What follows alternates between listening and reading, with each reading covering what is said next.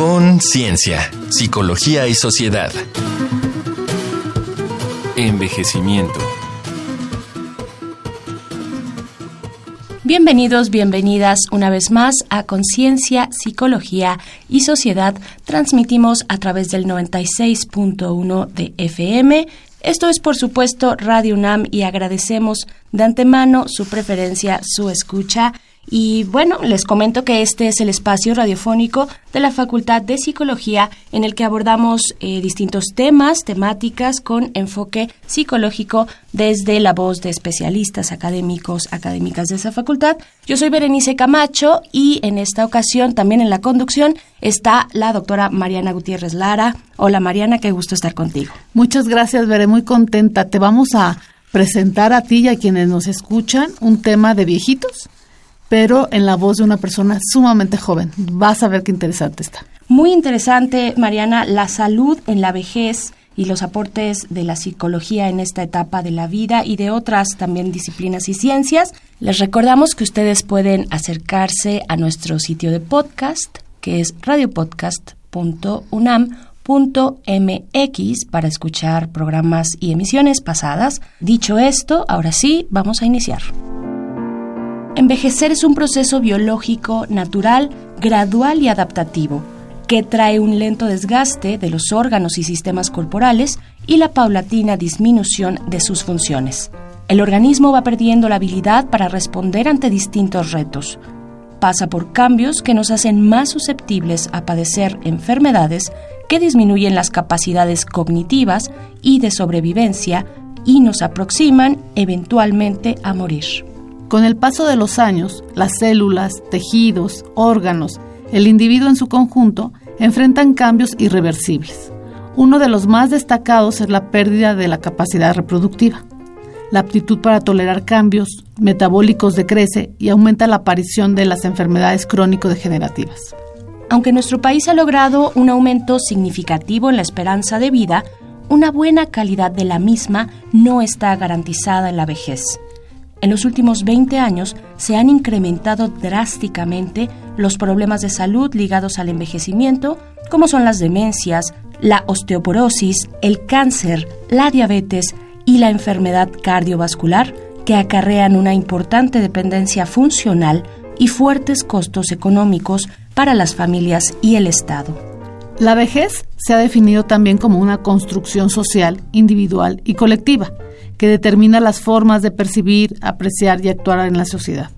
En los países en desarrollo como México se acepta como inicio de la vejez los 60 años de edad, mientras que en los países desarrollados ese umbral se ubica a los 65 años. La vejez así es consecuencia y síntesis de las fases y eventos de vida que la antecedieron, condensando la biología, el entorno social y la actitud vital de cada persona. Ante este panorama, como individuos y sociedad, ¿qué debemos hacer para garantizar una mejor calidad de vida a nuestros adultos mayores? ¿Qué ofrecen la psicología, la medicina o las neurociencias para preservar la salud en la vejez? Para responder estas y otras cuestiones, nos acompaña la doctora Laura Elisa Ramos Languren. Ella es profesora de la Facultad de Psicología y ganadora de la beca para las mujeres en la ciencia de L'Oreal, UNESCO, AMC, CONALMEX y CONACIT, otorgada por un proyecto de investigación sobre regeneración cognitiva en adultos mayores.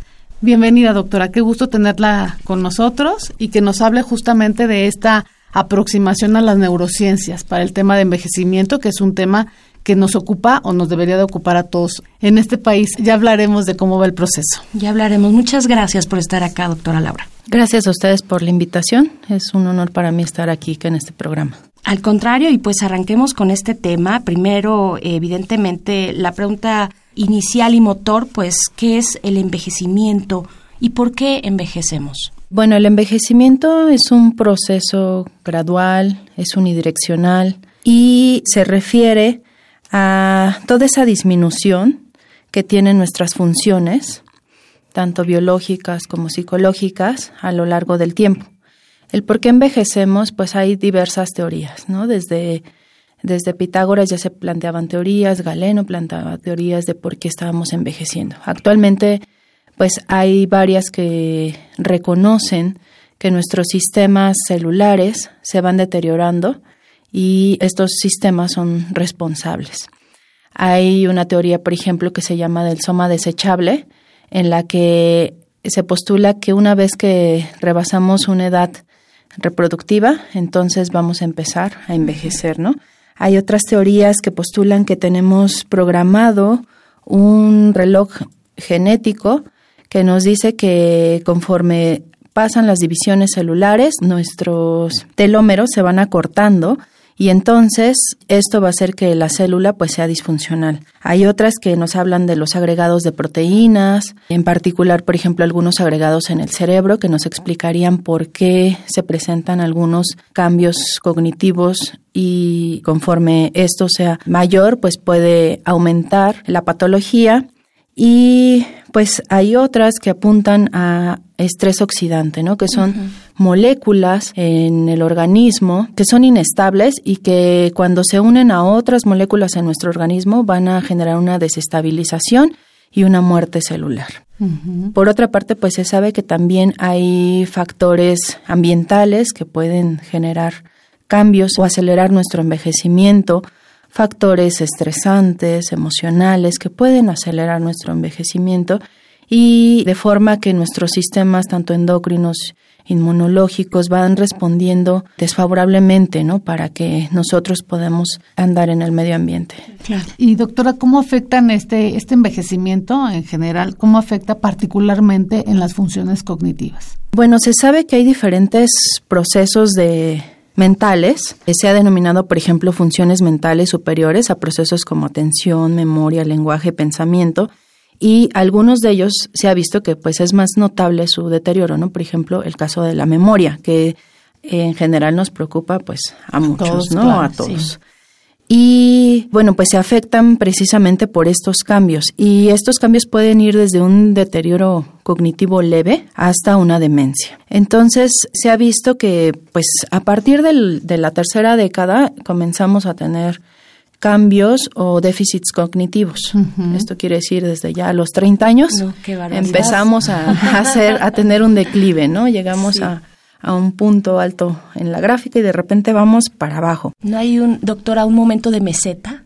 Tal vez entre los 27 y 30 más o menos. Es muy breve, muy breve. es muy breve, justo después de que terminaron de mielinizarse nuestros lóbulos frontales, empieza a haber toda una serie de, de declive, ¿no? Pero, bueno, entre los 30 y 60 años aproximadamente conservamos algunas pues unas funciones como son la inteligencia fluida, ¿no? que es la capacidad para manejar la información y adaptarse al medio ambiente. También conservamos pues velocidad de procesamiento y a partir de, de la sexta década, hacia los 60 años, pues nuestra inteligencia cristalizada, que es esta son estas habilidades y conocimientos que vamos aprendiendo durante toda la vida, pues son los que finalmente nos ayudan también a podernos enfrentar. Pero la atención, por otra parte, también va a ser un proceso que se empieza a ver más deteriorado junto con el tiempo de reacción para la sexta década. Muy bien, estamos en Conciencia, Psicología y Sociedad platicando con la doctora Laura Ramos acerca del envejecimiento y de cómo abona la psicología y otras disciplinas a esta etapa de la vida. Vamos a escuchar lo que ustedes allá afuera opinan, un momento importante aquí en este programa, algunos testimonios que recogió nuestro compañero Uriel Gámez. La gente opina.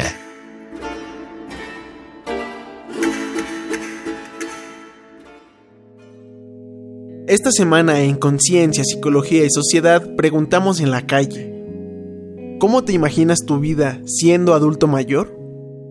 ¿Crees que en nuestra sociedad los adultos mayores reciban un trato digno y adecuado?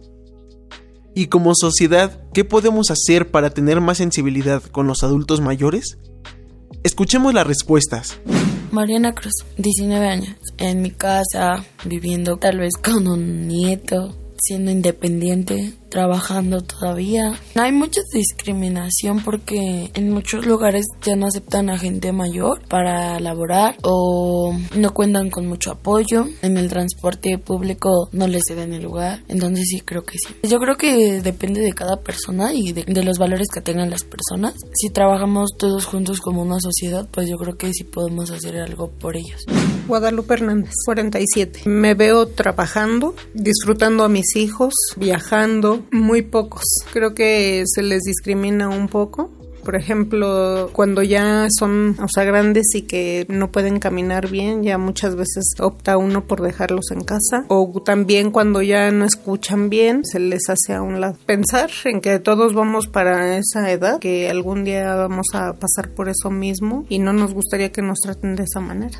Hola, me llamo Lisbeth. Me imagino mi vida de adulto mayor, no difícil, sino tranquila. Tengo planes de ahorrar, entonces quiero tener un colchón y un como sistema de apoyo económico que me permita vivir tranquila. No voy a tener hijos, entonces va a ser algo solitario, pero espero tener actividades que lo llenen.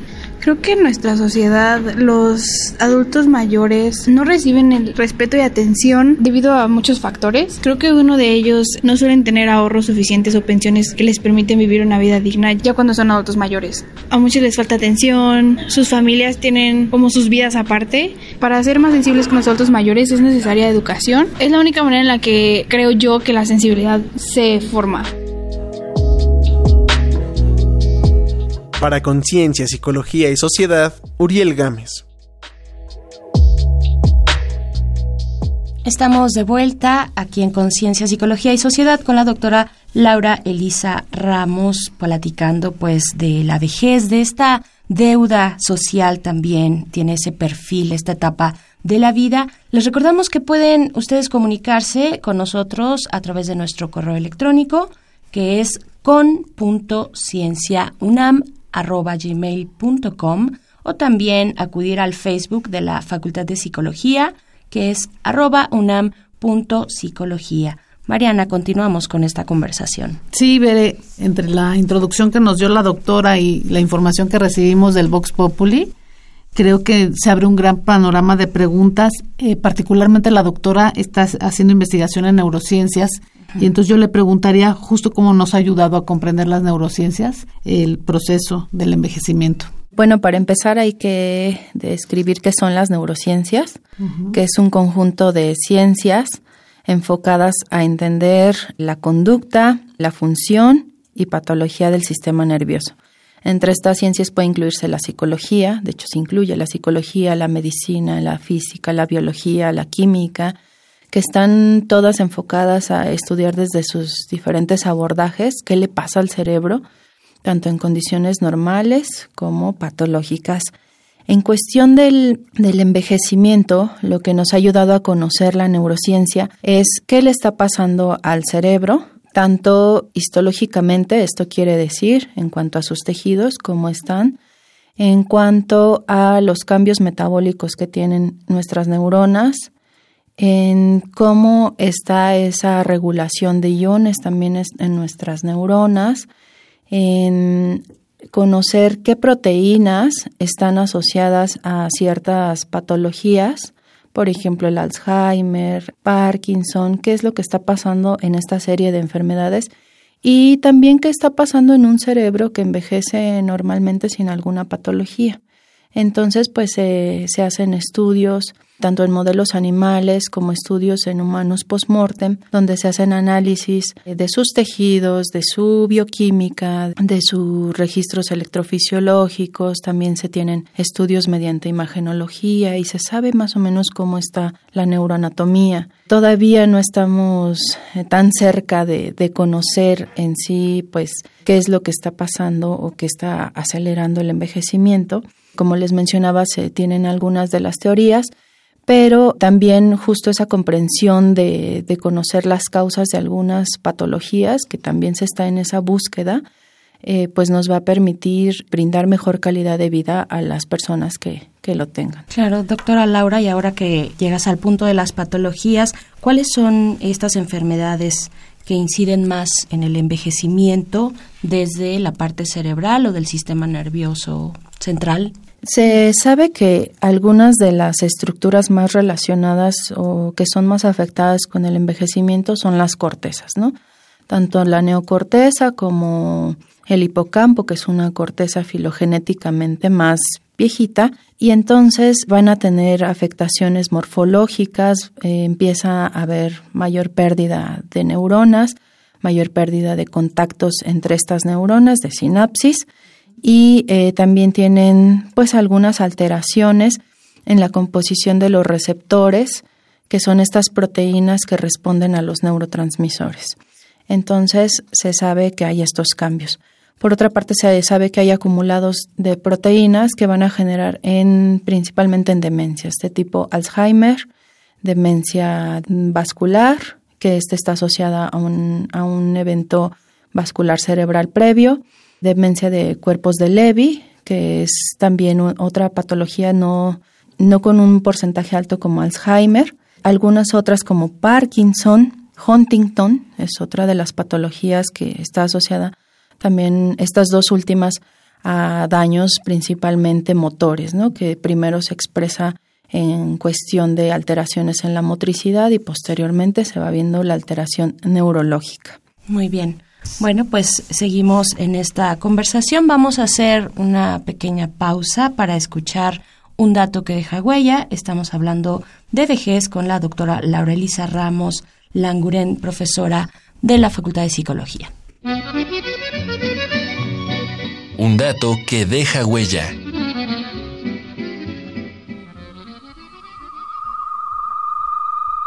En décadas recientes, la pirámide poblacional ha cambiado en el mundo, y México no es la excepción.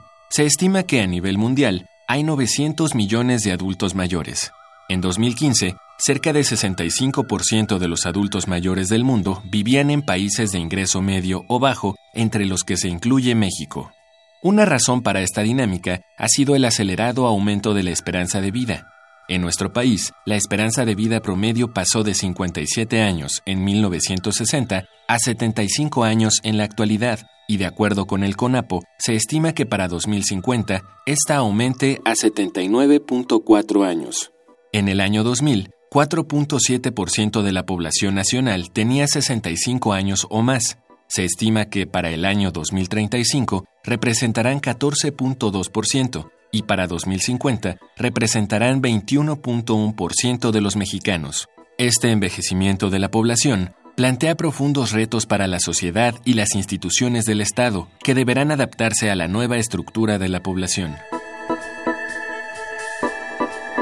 Regresamos a Conciencia, Psicología y Sociedad. Seguimos platicando con la doctora Laura Elisa Ramos acerca de la vejez. Ya escuchábamos algunos eh, pues cifras en temas demográficos, también un tema de políticas públicas en ese sentido.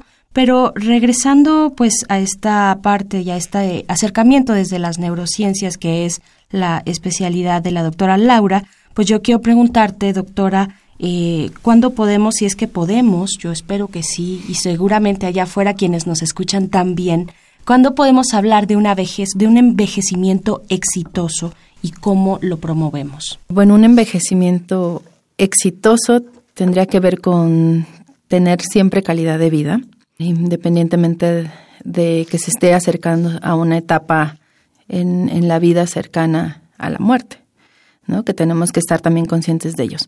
Se sabe que hay muchos factores que van a aumentar pues nuestras reservas cognitivas que van a hacer que, que aunque tengamos este deterioro, este no sea, no avance tan gradual de una forma tan fuerte.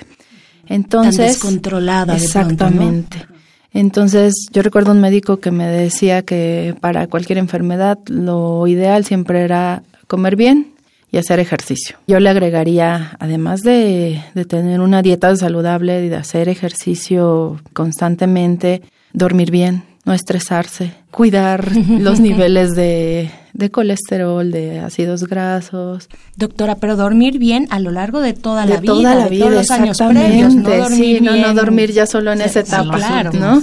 Se trataría entonces todas estas condiciones que a veces en, en, las ciudades grandes como la Ciudad de México no las tenemos, pero procurar, ¿no? Procurar que se tengan, este, tener sistemas de salud, pues que atiendan más a esta población, ¿no? Sobre todo contar con políticas públicas que, que estén enfocados a esta población.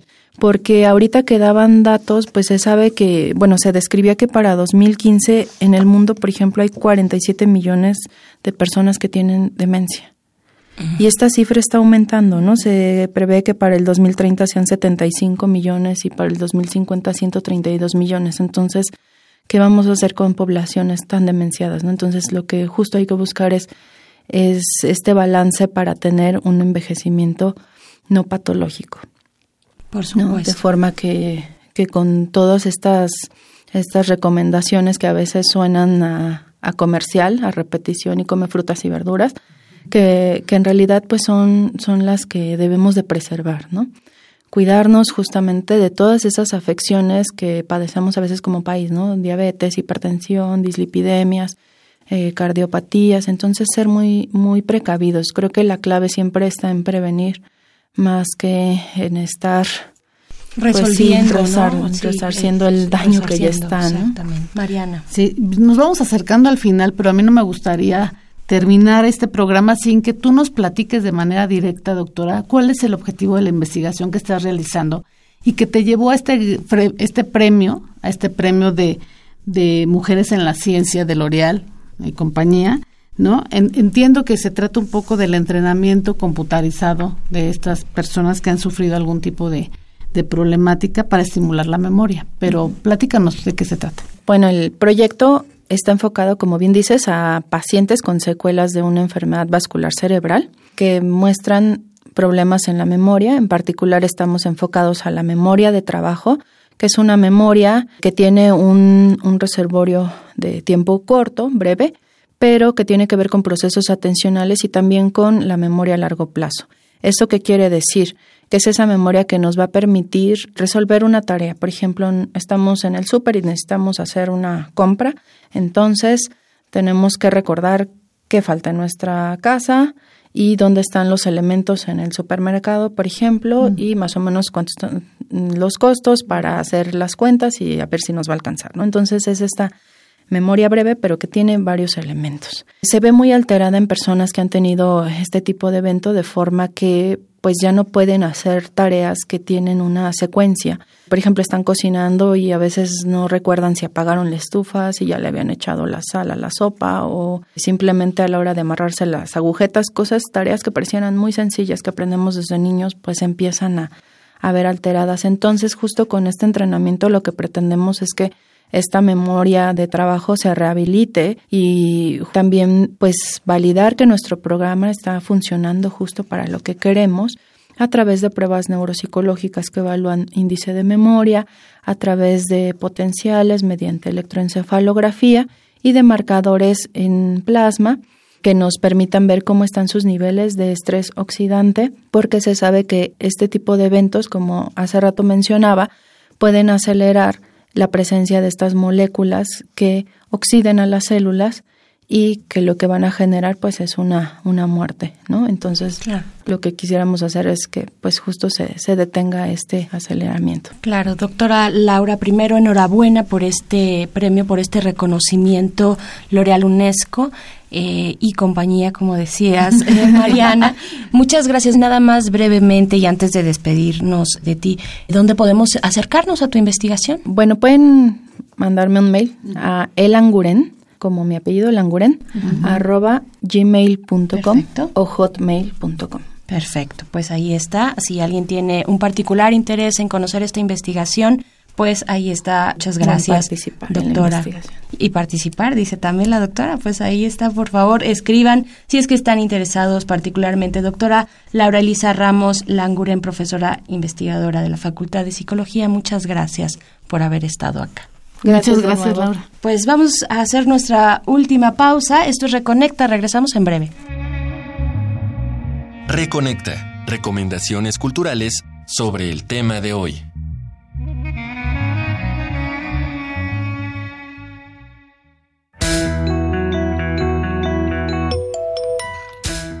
Este día te recomendamos la novela gráfica Arrugas, Arrugas del historietista español Paco Roca, que habla sobre Emilio, un ex ejecutivo bancario que sufre una enfermedad degenerativa y tiene que aprender a vivir esta nueva etapa. No quiero envejecer. Las claves para vivir plenamente y disfrutar del paso del tiempo es un libro de Pilar Sordo que aborda el terror al paso del tiempo y desmenuza los ejes de la vida para saber enfrentar la vejez, y no solo eso, para aprender a gozarla.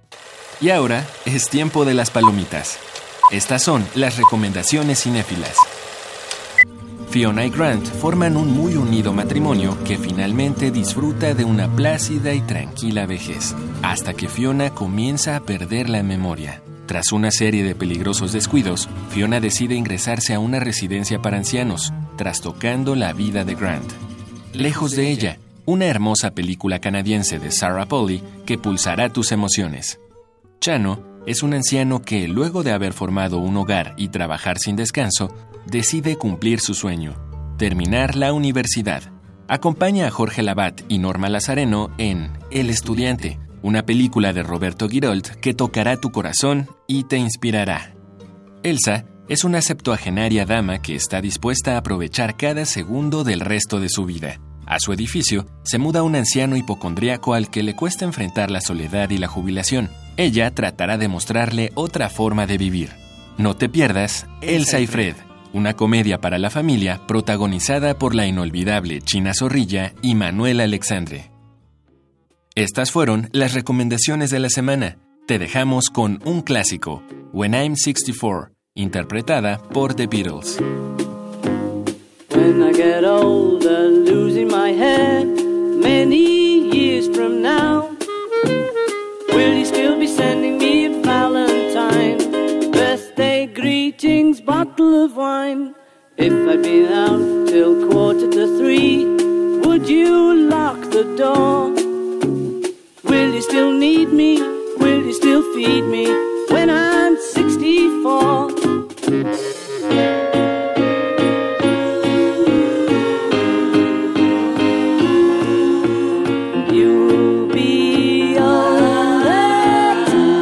Qué tal estas recomendaciones musicales? Pues hemos llegado ya al último momento de esta conversación acerca de nuestro tema de vejez, Mariana, pero no sin antes, por favor, escuchar también eh, tú como doctora, pues cuáles son tus conclusiones. Mira, eh, hablando justamente de la canción que decíamos 64 años, en ese momento hablaban de la vejez a partir de los 64.